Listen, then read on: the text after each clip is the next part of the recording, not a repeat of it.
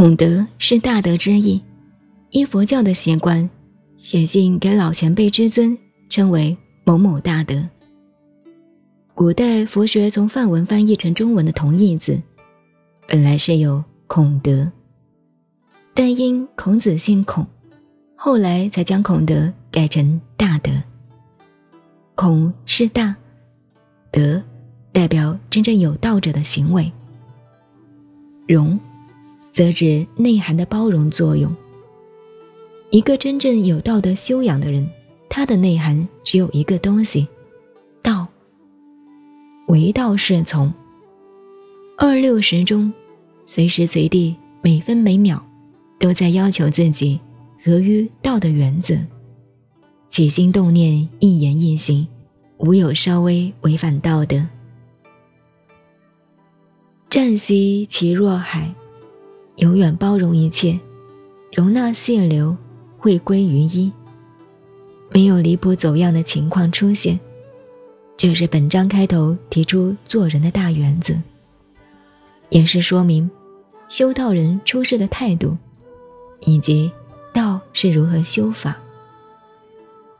这一章需要一口气念下来，不可间断，这样味道才够。古人读书的时候，总是摇晃着脑袋念，有时一口气念的接不上，不得已切断文气，那不行。读古人文章，当那文气一路顺下来时，管它中间句子对不对，总要先把握住一气呵成。如果中途停顿，再接下来就差多了。小毛笔字也是一样。即使笔上墨已经不够了，字未写完，也不想再蘸一下，因为再停下来蘸墨，那股淋漓尽致的气势便中断了，划不来。那硬是像打球一样，手用力一挥，球嗖的一声，形成一个强劲有力的曲线，就过去了。好的文章，好的诗词，同样讲究气势。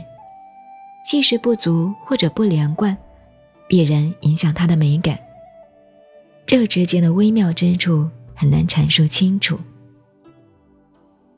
大家好，我是静静九 A，很高兴你又来听我的节目。昨天告诉过你，最近喜马拉雅跟人文频道的主播有一个好书推荐的活动，所以在最近的节目中，我每天都会跟你推荐一本书。今天想跟你推荐的是这本。马伯庸的《显微镜下的大明》这本书挺有意思的，他从小人物的命运中看明朝的兴衰，从书中可以看到很多基层工作的世态百相。难得的是，这本书有相当严谨的考证，非常适合喜欢阅读历史细节的你。感兴趣的朋友可以点击声音下方的购物车，更多好书可以从我的主页进入主播橱窗查看。希望有机会可以跟你交流书中的内容。